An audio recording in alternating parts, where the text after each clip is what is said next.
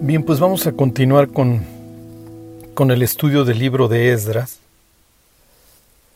Les voy adelantando los, los temas que vamos a ir viendo a lo largo del libro de Esdras, en donde se nos narra la restauración de este pueblo y de su culto y de su relación con Dios, que, bueno, pues hemos estudiado el desastre, la historia de que nos narra las crónicas de los reyes de Israel, finalmente el clímax de la destrucción que estuvimos viendo cuando analizamos el, el libro de lamentaciones.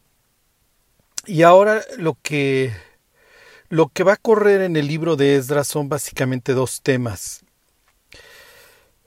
Número uno va a ser la, la continuidad el pueblo tiene esta necesidad de continuar con el plan y los proyectos que Dios le encargó a Israel como nación. Entonces, lo que, lo que ellos van a buscar es evitar una interrupción, por así decirlo, de los planes de Dios. Fueron suficientes 70 años de exilio como para seguirle. ¿okay? La disciplina surtió sus efectos y vamos a ver cómo el autor de Esdras toma muchas cosas, como les he dicho, del Éxodo y de otros pasajes de la Biblia. Eh, concretamente vamos a ver este Segunda de Crónicas 29, en donde la idea es vamos a restaurar y vamos a darle continuidad al, al plan y los proyectos que Dios tiene para nosotros. Ajá. Eso sería por, por un lado, tómenlo en cuenta, es lo que vamos a estar viendo. La idea de continuidad. y número dos, eso lo empezamos a ver la, la semana pasada, la pureza. ¿Ok? La fortaleza del pueblo de Dios siempre, siempre va a radicar en su relación con Dios. ¿Ok? Siempre va a radicar en su pureza. ¿Qué es lo que Dios quiere? Dios quiere establecer una relación con el ser humano. ¿Ok? y lo que nos narra el Antiguo Testamento es el establecimiento de esta relación con su pueblo, con Israel, después del desastre, después del desastre de Babel y todas sus consecuencias. Si quieren ver eso, los que no escucharon el estudio de Apocalipsis del, martes pasado, háganlo, porque Babel tiene efectos desastrosos, ¿ok? En la relación entre Dios y la humanidad. Y después del capítulo 11 que narra este desastre, eh, tenemos, pero Jehová había dicho a Abraham, vete de tu tierra y de tu parentela a la tierra que yo te mostraré. Y se acuerdan, Abraham es casi casi extraído de Ur de los caldeos, ¿sí? Abraham es tomado de un mundo de un mundo en llamas, acuérdense que Ur quiere decir llama, y con él se inicia la construcción de un pueblo para traer eventualmente al Mesías, ¿ok? Y ahorita vamos a ver qué informa, qué otro de los temas que están corriendo sobre el cerebro de estos que regresan a reconstruir, ¿ok? Y que también está dentro de nuestro radar, pero se los nada más ahorita lo comento, ¿ok?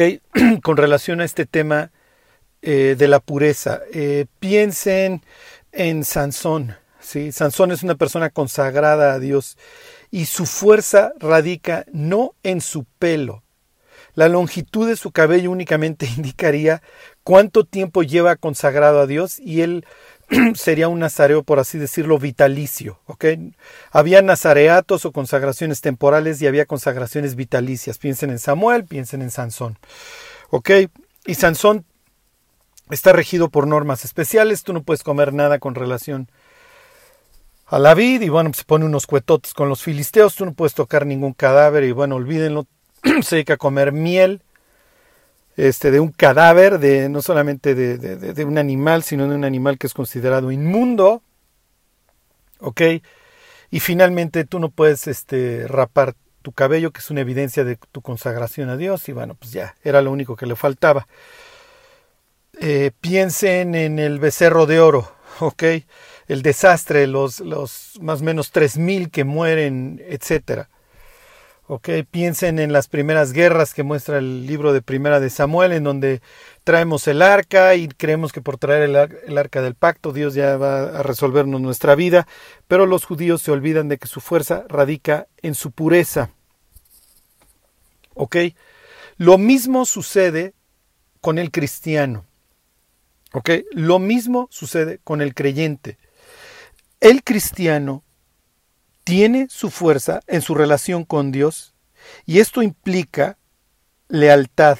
¿Qué es lo que Dios quiere? Quiere establecer una relación con el hombre y una vez que la establece, lo que espera de esa persona es fidelidad, es lealtad. ¿Ok?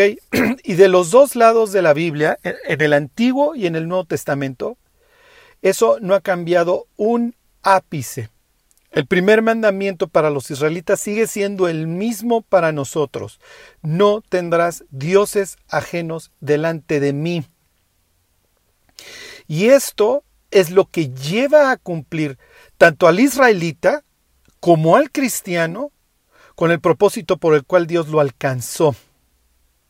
¿Ok? Y ahora sí, lo que informa, ¿ok? Y el conflicto que vamos a ver de estos que regresan es su relación con los pueblos, con lo que así se denomina en el libro de Esdras, con los pueblos de la tierra.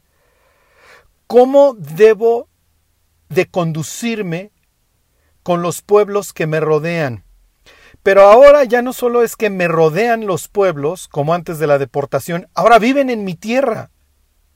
O que cuando regreso ellos ya están establecidos en mi tierra, pues claro, me largaron, la tierra se quedó vacía y muchos del norte tuvieron a bien descender. ¿Ok? Se viajaron hacia el sur, encontraron tierras que estaban vacías, casas que estaban vacías. Acuérdense que Nabucodonosor había dejado a los pobres de la tierra, no quedó mucha gente, y es natural que ahora me encuentro con pobladores. Con pobladores que tienen cierta idiosincrasia, que tienen pues ciertas ideas acerca de lo que Dios es o de lo que Dios debe de ser, cuál debe de ser mi relación con ellos. ¿Ok? Pero no solamente eso está informando mi mente, hay otra situación, hay otras cuestiones.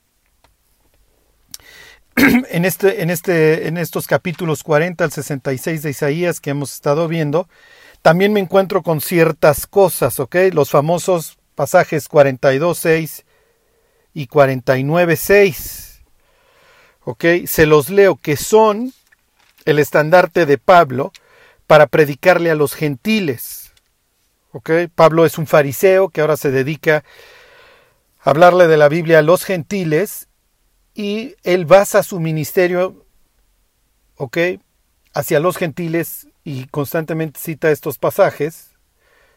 Este, fíjense, 42.6, Isaías dice, yo Jehová te he llamado en justicia y te sostendré por la mano te guardaré y te pondré por pacto al pueblo. Ok, eso nos queda claro. Y luego, por luz de las naciones. Ok, entonces aquí Isaías está diciendo que, el Mesías no solamente va a, va, va a sellar el pacto entre Dios e Israel, sino que también va a ser luz para los pueblos, para las naciones. ¿Ok? Les leo 49.6. ¿Ok? Dice, poco es para mí que tú seas mi siervo para, para levantar las tribus de Jacob y para que restaures el remanente de Israel. También te di por luz a las naciones, para que seas mi salvación hasta lo último, hasta lo postrero de la tierra. ¿Ok? Piense en Pablo en la carta a los romanos, en donde les dice, quiero ir a España. ¿Ok? Tengo deseo de ir a Roma y lo voy a hacer cuando pase yendo hacia España. ¿Por qué? Porque en el cerebro de Pablo el mundo acaba ahí. Y entonces tengo que llenar todo el mundo. y me tocó pues ir hacia el occidente y hasta lo último de la tierra pues tengo que llegar hasta España y predicar ahí el Evangelio. ¿Ok? Porque quiero que venga el Mesías y pues el Mesías dijo que el Evangelio en los últimos tiempos va a ser predicado a todas las naciones para testimonio a ellas. Bueno, pues tengo que llegar hasta allá. Ok, esto es lo que está informando la mente de Pablo. Ok, Esto también los deportados, los que están regresando, entienden, ok, el siervo de Dios, en este caso ellos están pensando en el Mesías, es probable, pero ellos también se ven a sí mismos como los siervos de Dios. Y ellos van a ser luz no solamente en, en su tierra, ok, y ahorita vamos a ver qué tiene que ver esto con la restauración del templo, etcétera, ellos van a hacer luz no solamente ahí, sino, pero la idea también es hacia los gentiles. Ok, entonces, ¿cuál debe ser mi comportamiento hacia los gentiles? Esto es muy importante. La Biblia tiene, tiene pocas definiciones, acuérdense. Para los hebreos es mejor que me cuentes un cuento, cuéntame una historia, además me es mucho más fácil recordarla, a que me avientes, a que me avientes verdades en abstracto. Eso es griego. A mí no me interesan los A, B, C y D. Las listas no me interesan. Mejor cuéntame una historia yo de ahí extraigo las enseñanzas. Los rabinos decían, una enseñanza sin una historia es como una cubeta sin un asa, no tengo de dónde agarrarla, no tengo cómo llevármela, no tengo cómo transportar la enseñanza. ¿Ok? Y bueno, pues en el Nuevo Testamento tenemos algunas definiciones. Este, en el Antiguo también que la sabiduría es el temor de Dios, ¿okay? es el principio de la sabiduría. En el Nuevo Testamento tendríamos una definición de lo que es la fe. Es pues la fe, la certeza de lo que se espera, la convicción de lo que no se ve. ¿Por qué le estoy echando todo este rollo? ¿Qué tienen que hacer estos que regresan para que los que están a sus alrededores se conviertan, para que se vuelvan al Dios de Israel, para que estos versículos de Isaías 42, 6 y 49, 6, de que Dios es luz no solamente para su pueblo, sino para los gentiles, ¿qué deben de hacer ellos? ok, piensen. El, el pastor está meditando y quiere que su iglesia crezca. ¿Qué tiene que hacer? ¿Cuál es la receta? Y si alguno de ustedes está pensando en lo que vimos en los mensajes a las siete iglesias, ¿cuál es la iglesia más exitosa desde un punto de vista misionero? Si algunos pensaron, bueno, pues sí, nos queda claro, Filadelfia, pensaste bien. ¿Y cuál es el éxito de Filadelfia? ¿Qué es lo que Jesús le felicita a Filadelfia? ¿Por qué la reconoce? Por cuanto has guardado mi palabra y no has negado mi nombre. Y aquí voy a una definición bastante, eh, ¿cómo les diré?, poco romántica por parte de Juan, pero total y perfectamente verdadera. Todo el día atacada en la televisión, en los medios, en donde tú quieras. Dice Juan, y este es el amor, que guardemos sus mandamientos. No, wow, está súper romántica tu definición, Juan. está para, para que vendas millones de novelas y te hagas famoso. Pues, por eso acabó en Patmos. Por eso acabó exiliado. El mundo y Dios no se llevan en lo más mínimo. ¿Esa es tu definición de amor? Sí. Si tú eres esposo, si tú eres papá, si tú eres lo que sea, si tú quieres amar a una persona, guarda los mandamientos de Dios. Si tú tienes una novia y te quieres casar con ella, si de verdad quieres demostrarle que la amas, guarda los mandamientos de Dios. Evita la mala conciencia. Estarás poniendo unos cimientos fuertes para tu eventual matrimonio. Y además de que vas a estar estableciendo confianza. Tu cónyuge va a confiar en ti. Así de fácil. Entonces, estos dos conceptos, continuidad y pureza, es lo que va a ir informando todo el, todo el libro de Esdras. Y los fracasos en los libros de Esdras y Nehemías tienen que ver con esos dos conceptos. Cuando no se sigue, cuando no se quiere continuar con lo que Dios tenía planeado para Israel, tienes fracaso. Cuando no hay pureza en el pueblo, eso es lo que va a traer los conflictos. ¿Ok? Entonces, bueno, ¿cuál debe de ser mi relación con, con el mundo? Si tú quieres ganar a personas para Cristo, guarda los mandamientos de Dios. Oye, Charlie, pero pues es que me van a ver como un, como un bicho raro. Que te vean como un bicho raro. Esto es lo que el mundo necesita. Ver testimonios de gente que vive para Cristo y que guarda los mandamientos de Dios. Porque, claro, o sea, llegamos al dentista y esperamos que los instrumentos estén limpios. Llegamos al quirófano y esperemos que el lugar esté limpio. Pero creemos que cuando se trata de ganar al mundo, ahí sí podemos utilizar los instrumentos puercos, ahí sí podemos estar sucios y vamos a convertirnos al mundo y vamos a hacernos como el mundo con tal de ganarlos. No es cierto, no funciona. No funciona. ¿Ok? La persona que ya fornicó todo lo que tenía que fornicar, que ya se drogó todo lo que se tenía que drogar, no está esperando de su amigo cristiano los mismos tatuajes, las mismas greñas, las mismas groserías. No es lo que está esperando, está esperando el agua cristalina. Está esperando un verdadero refugio, un sitio a donde correr para purificarse. Cuando el cristiano se aparta y regresa, ¿qué es lo que está esperando? que tenga la persona que lo guíe, que le diga apaga la televisión. Tú no puedes ver absolutamente nada que te contamine porque te va a hacer sufrir y te va a hacer querer regresar. Y no es donde vas a encontrar tu gozo y no es donde vas a encontrar tu paz.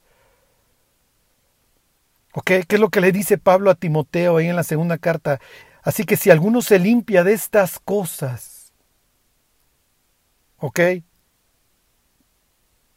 será instrumento para honra, santificado, útil al Señor y dispuesto. Y dispuesto para toda buena obra. Y acuérdense, y acuérdense que en la mente de Pablo las buenas obras implican la restauración. El mundo se desgració después de la caída y ahora hay que restaurarlo. ¿Se acuerdan? Isaías 61 reedificarán las ruinas antiguas y levantarán los asolamientos primeros y restaurarán las ciudades arruinadas y luego lo que somos, los escombros de muchas generaciones.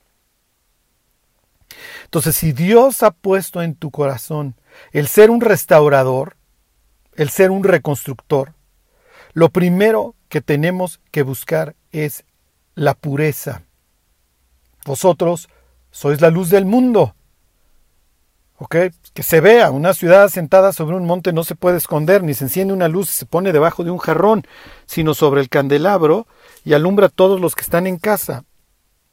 Así alumbre vuestra luz, que se vea delante de los hombres, ¿ok? Para que viendo vuestras buenas obras, glorifiquen a vuestro Padre que está en los cielos. Ok, entonces después de esto, me regreso al capítulo 2 de Esdras, en donde nos quedamos la semana pasada, después de esta lista de personas que regresaron. ¿Ok?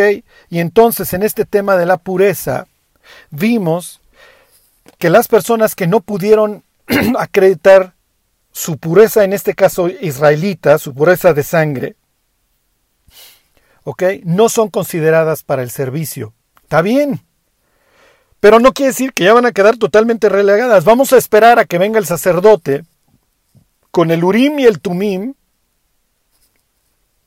Y entonces lo aplicamos.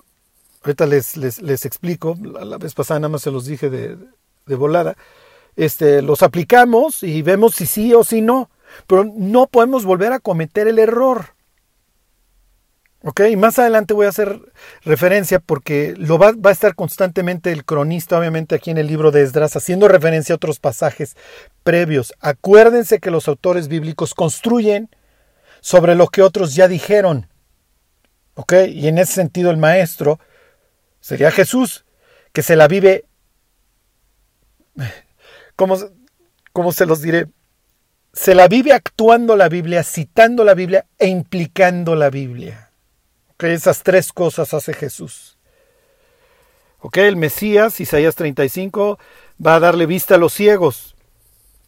Cuando venga el Mesías, el cojo va a brincar. ¿Qué es lo que hace Jesús? Jesús actúa. ¿Ok? Actúa los pasajes. ¿Ok? Ciertamente llevó él nuestras enfermedades, que es lo que hace Jesús, tocan su manto y las enfermedades, ¿se acuerdan? Caen sobre él. Las personas son limpiadas, él, las lleva. Él implica toda la resolución de nuestros problemas. Jesús implica la Biblia. Y Jesús se la vive citando la Biblia. ¿Ok? Bueno. Entonces nos quedamos la semana pasada en 262 del libro de Esdras.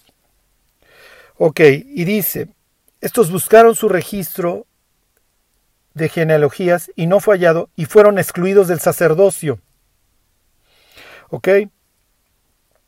Entonces estas personas no pueden trabajar en el templo porque no estamos seguros si caen dentro de la orden que Dios nos dejó de que solamente los levitas ejecuten ciertos trabajos. Y dentro de los levitas, la familia de Aarón ejecuten otros trabajos más especiales. Entonces no nos vamos a estar arriesgando. El sacerdocio lo tienen que cumplir ciertas personas y hasta que no estemos seguros que ustedes cumplen con el perfil, no nos incluimos.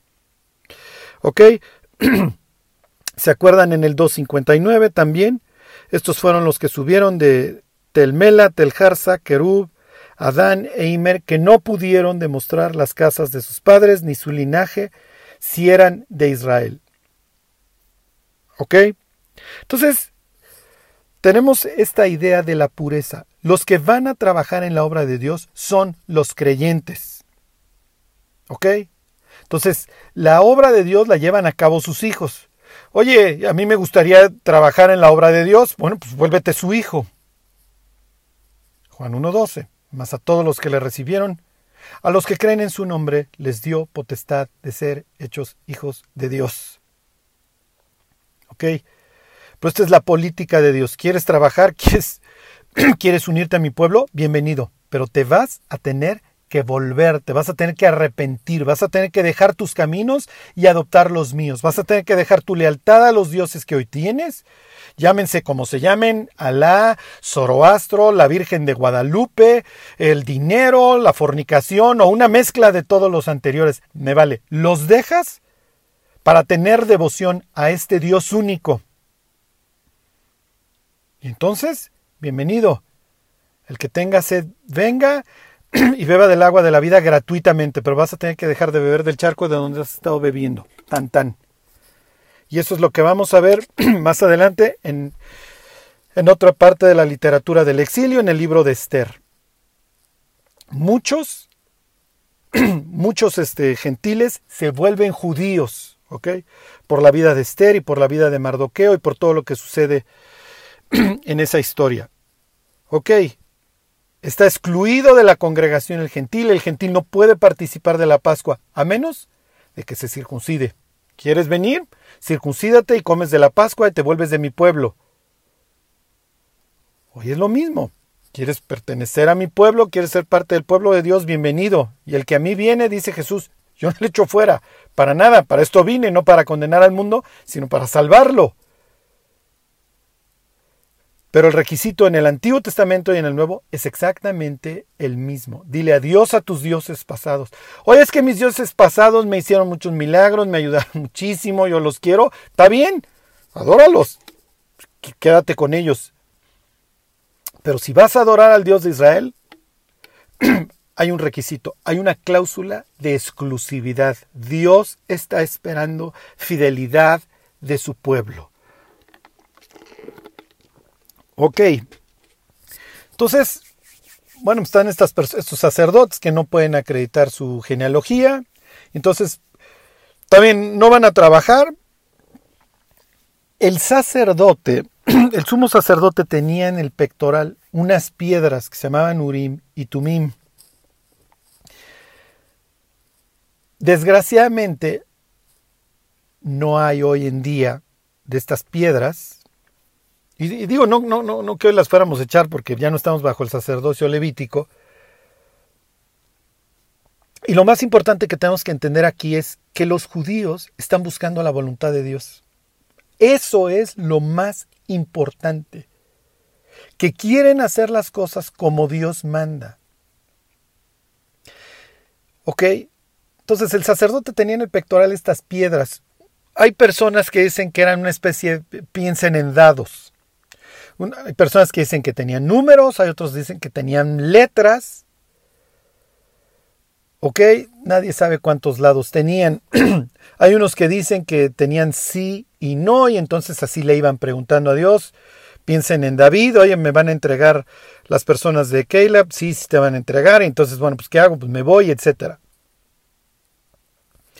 ¿Ok? Entonces, la idea que nos está expresando aquí el cronista es más allá de cómo eran las piedras. Lo que quieren hacer estos para restaurar, lo que quieren, lo que tienen como prioridad, y esto nos debe de quedar como ejemplo, es que quieren hacer la voluntad de Dios. El único requisito que hoy tenemos nosotros de este lado en el, en el Nuevo Testamento para conocer la voluntad de Dios es querer hacerla. Ok. Ese es el requisito.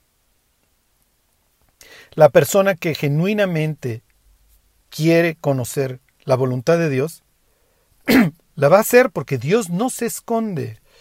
¿Se acuerdan del Salmo 32?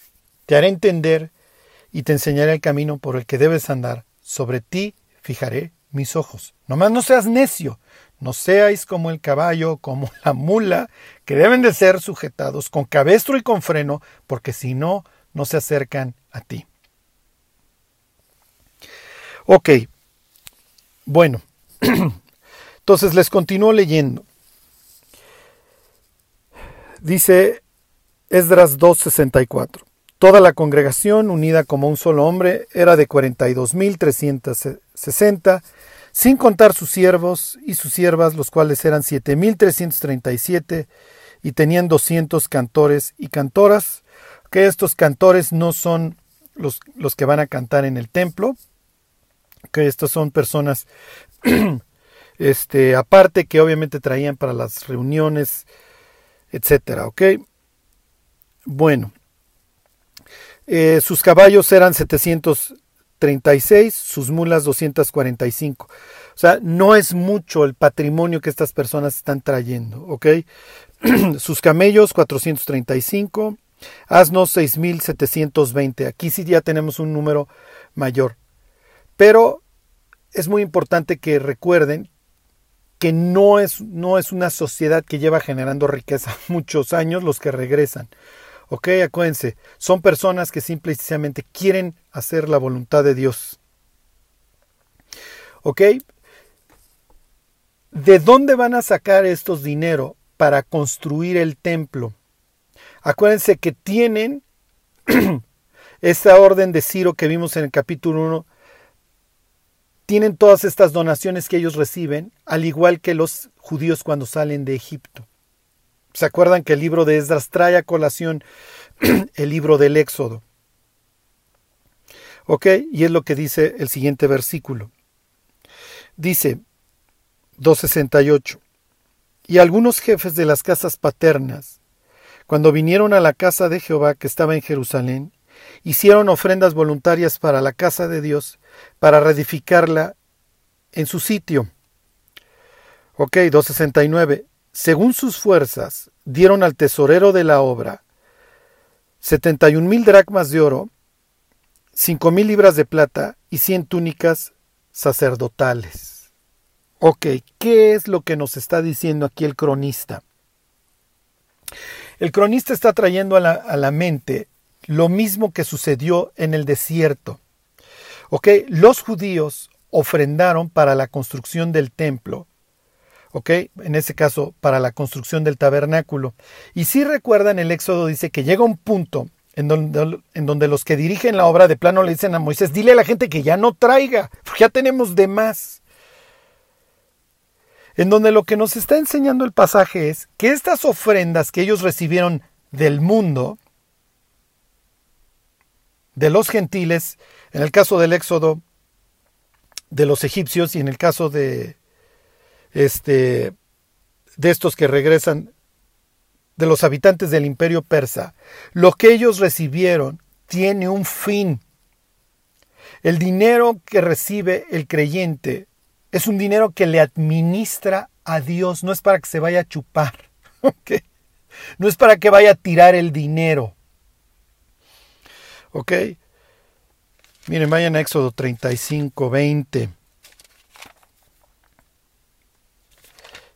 Y aquí les voy a hablar de la ofrenda. ¿Ok? Porque desgraciadamente este tema del dinero se ha prestado para que el nombre de Dios sea, sea blasfemado. ¿Ok? Porque desgraciadamente hay sitios en donde se, se explota a las personas. Y no se respetan las reglas que la escritura deja con relación a la ofrenda. ¿Ok? Es natural que cuando las gentes se convierten, piensen chelas, se convierte y se da cuenta de que gastaba el 40% o más de sus ingresos en bebida, drogas, sexo y rock and roll. Y de repente tiene dinero y tiene gozo y tiene paz y es natural que va con el pastor y le dice, oiga, yo quiero ayudar, ¿cómo se ayuda? Es natural, ya no quiero dedicar mis recursos a mi destrucción y la de las personas que me rodean. Quiero dar un uso correcto al dinero. ¿Ok? Bueno, fíjense, dice 35:20. Y salió toda la congregación de los hijos de Israel de delante de Moisés, y vino todo varón a quien su corazón estimuló, y todo aquel a quien su espíritu le dio voluntad, con ofrenda a Jehová, para la obra del tabernáculo de reunión, y para toda su obra, y para las sagradas vestiduras. Lo mismo que acabamos de leer en Esdras. que dieron dinero y dieron para las vestiduras sacerdotales. El sacerdote no puede entrar en hecho una garra a la presencia de Dios. ¿Se acuerdan que entra con lo que nosotros pudiéramos denominar un disfraz? me disfrazo de ser celestial con toda esta pedrería, con mi, con mi diadema que dice dedicado a Dios, etc. Entro, entro como si fuera yo un ser celestial hasta el, hasta el lugar santísimo una vez al año y todos los días al lugar santo. ¿Ok? Y no es cualquier traje. Entonces, ok, vamos a hacerle sus vestiduras para honra y hermosura, como dice la Biblia, a Aarón y a sus hijos para que oficien en el templo. Está bien, es un el pectoral tiene, tiene sus joyas, este, acuérdense del hilo de oro, etc. ¿Ok? Es lo mismo que está sucediendo aquí. Aquí también nos dicen que ofrecieron las dragmas, etc. Y los trajes sacerdotales. Está bien, en el caso de la historia en el desierto, este,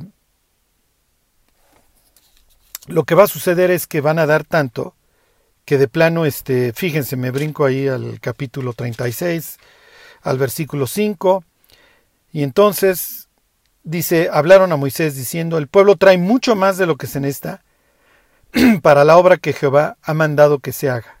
Entonces Moisés mandó pregonar por el campamento diciendo, ningún hombre ni ninguna mujer haga más para la ofrenda del santuario, bla, bla, bla. ¿De dónde sacaron el dinero de todo lo que le dieron los egipcios? Los que regresan del cautiverio, ¿de dónde sacaron todo el dinero de todas estas ofrendas de habitantes del imperio persa? Ok, ya me pusieron esto en las manos, más vale que yo sea un buen administrador de Dios, porque Dios me va a pedir cuentas. ok. Pablo va a tomar, cuando habla de la ofrenda en 2 de Corintios, dos conceptos. Uno se los acabo de leer en el 35-21. Y vino todo varón a quien su corazón estimuló, todo aquel a quien su espíritu le dio voluntad. La ofrenda tiene dos elementos. El primero es este, y Pablo lo toma en segunda de Corintios. Cada uno de como propuso en su corazón. Esto no se trata de que a ver cuánto ganas y te voy a poner un porcentaje y eso es lo que tú das. No. La ofrenda, lo que se le da a Dios para que se haga su obra, es algo que cada persona decide. ¿Ok? Esto es algo entre Dios y la persona. Y como dice Jesús, cuando des, No hagas tocar trompeta delante de ti, ¿eh? como los hipócritas. Porque si tú quieres ser recompensado por Dios, que no se entere tu izquierda cuánto da tu derecha.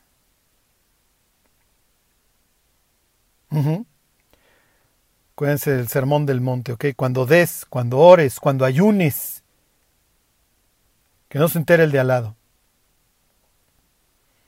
Y tu Padre que ve en lo secreto te recompensará en público. Entonces, el primer elemento de la ofrenda para la construcción del templo de Dios, hoy acuérdense, vosotros sois el templo del Dios viviente, ok, queremos enviar al misionero, lo que ustedes quieran, bueno, pues el misionero tiene dentro de sus características un defecto, come lo mismo que su familia, y hay que sostenerlo si se va a dedicar a enseñar la Biblia y a ganar las almas, ¿ok? Bueno, entonces, ¿cuánto debo de dar? Bueno, pues eso es algo entre tú y Dios. ¿Ok? Número uno. Y número dos. El segundo concepto se los acabo de leer en el libro de Esdras. Se los leo, Esdras 2.69. Según sus fuerzas, dieron al tesorero de la obra, etcétera, etcétera, etcétera. Lo que Pablo maneja ahí en capítulo 8 de Segunda de Corintios es das sobre lo que tienes, no sobre lo que no tienes. ¿Ok? O sea, no se trata de que, ay, ya me convertí, voy a pedir un préstamo para dar. No, vas a dar sobre lo que tienes. ¿Ok? Hay personas que quizás quisieran darle más a Dios. Dios no necesita nuestro dinero. ¿Ok? o sea, no es, o sea, no es pobre. No necesita de nuestro dinero pero se goza viendo a sus hijos contribuir para su obra. No según lo que no tienen, sino según lo que tienen. Entonces, hay veces que nos va súper bien, bueno, pues ahora tengo para dar más, hay veces que nos va súper mal, bueno, pues ahora no tengo para dar tanto, ni modo. ¿Ok? Entonces, estas son las, las, las dos reglas. ¿sí? Porque luego se presta para que, oye, a ver tú fulano, no estás dando como antes y qué pasó y Dios te va a juzgar. No es cierto. Lo que Dios está esperando de nosotros es fidelidad. Y vamos a dar como Dios haya propuesto, como lo hayamos propuesto en el corazón, como Dios lo ponga en el corazón y según lo que tenemos. ¿Ok? Y ya en el cielo nos encontraremos con las recompensas según lo cual, según Dios nos, nos haya dado. Y miren, termino este tema con esto. Dice Pablo que Dios ama al dador alegre y poderoso es Dios para hacer que abunde en nosotros fruto para toda buena obra. ¿Ok? Es lo que dice luego ahí en 2 de Corintios capítulo 9. y Pablo añade, el que siembra escasamente, segará escasamente. Entonces, pienso que lo que va a determinar si es mucho o poco lo que damos, se va a determinar por la paz que tengamos en nuestro corazón. ¿Se acuerdan que los israelitas tenían que dejar las esquinas de sus tierras sin, cosechar? Eh, sí las sembraban, pero no las cosechaban. La idea es que el extranjero, el pobre, piensen en Ruth, el, entraran a estas partes, a las esquinas de sus tierras. Porque esto era una ofrenda que se dejaba para, para estas personas. En aquel entonces no había Google Maps, no había vista satelital, no había el dron. Pero Isaías nos presenta a Dios sentado en el cielo mirando la tierra. Y Dios sí tenía esta vista panorámica. ¿Se acuerdan de las cajas de Nabisco que tenían una esquina en donde venía la marca de Nabisco? Y Dios podía ver el triangulito o triangulotes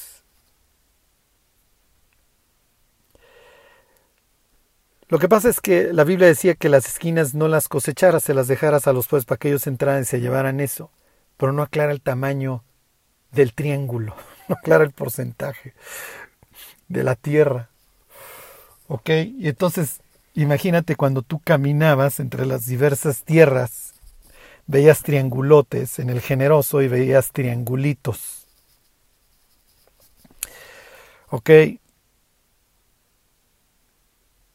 Entonces, esto es algo entre nosotros y Dios. ¿Ok? El que lleva la cuenta al final del día y el que sabe es Dios. ¿Por qué damos? Porque estamos agradecidos con Dios y queremos que su obra camine. Esa es la única razón. Lo mismo que estos que regresan. ¿Ok? Esa es la razón por la que damos. Y una iglesia que da es una iglesia sana, porque le está dando al dinero el lugar que le corresponde, como algo que Dios da y que Dios está esperando una administración sana de, parte de nosotros. Y les repito, Dios no necesita nuestras cosas. Es lo que aclara perfectamente el Salmo 50. Dios no está esperando lo nuestro, nos está esperando a nosotros. Pero bueno, sí dice la Biblia que lo que damos es fruto que abunda para nuestra cuenta. Es lo que le dice Pablo a los filipenses. Bueno, tan tan, aquí dejo el tema. Bueno, continúo. Ok, versículo 270. Y habitaron los sacerdotes, los levitas, los del pueblo, los cantores, los porteros y los sirvientes del templo en sus ciudades y todo Israel en sus ciudades. Ok, llegaron y se fueron a vivir. Qué increíble, ya regresamos a nuestras tierras, ya regresamos a la tierra de Israel, que en nuestro cerebro y en nuestra cosmovisión es la tierra de Dios. Cualquier otra tierra no es la de Dios. Dios tiene control sobre el universo, felicidades, pero esta es la tierra donde Dios vive. Mm, ¿Y qué creen? Dios nos dejó todo un sistema sacrificial para estar manteniendo esta tierra limpia y no lo hicimos, lo abandonamos. Dios nos ordenó en Levítico capítulo 6 que el fuego nunca se apagara y que creen el fuego, el último fuego que alcanzamos a ver grandecito en el templo fue cuando se incendió. No, no es que se incendió, lo incendiaron los babilonios. Y hay que restablecer inmediatamente nuestro culto y nuestra devoción a Dios. Ok. Capítulo 3. 3.1.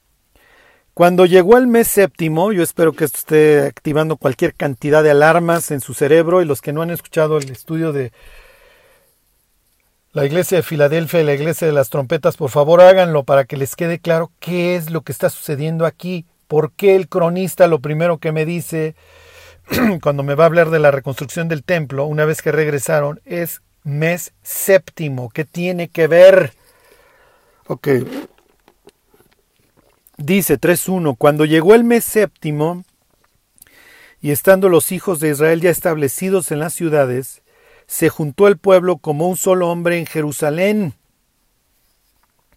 entonces se levantaron Jesúa, hijo de Josadac, y sus hermanos los sacerdotes, y Zorobabel, hijo de Salatiel, y sus hermanos, y edificaron el altar de Dios para ofrecer sobre él holocaustos. ¿Cómo? Como está escrito en la ley de Moisés, varón de Dios. Nuevamente estos dos temas, continuidad y pureza. Vamos a hacer las cosas como Dios manda para variar. A ver, ¿qué dice la ley? Bueno, pues esto es lo que dice. Bueno, entonces vamos a hacerlo como dice la ley, porque ya ven cómo le fue a los abuelos y a los bisabuelos que no quisieron ceñirse a la ley de Dios. Y si alguien apenas está incorporando estos estudios, léase la serie del libro de lamentaciones y va a ver cómo les fue. ¿Ok? Bueno, pero vamos a empezar el cronista nos dice que se hicieron esta reunión para el restablecimiento del culto en el mes séptimo. Y el mes séptimo, ok, es el mes en donde arrancan las fiestas de los judíos, las fiestas de otoño. Los judíos tienen todo un sistema de festividades atado a su ciclo hidrológico, atado a sus lluvias, porque Dios es el que les da. Dios les trae lluvia. Ellos no tienen como los egipcios el Nilo o como lo tenían los babilonios, su Tigris y su Éfrates, ahora los persas, que son los que controlan toda esa zona. Ellos no tienen estos recursos, ellos dependen para su ganadería y su agricultura de las lluvias. Y sus lluvias las tienen en primavera y en otoño. ¿Ok? Y entonces tienen sus cosechas de primavera y sus cosechas de otoño.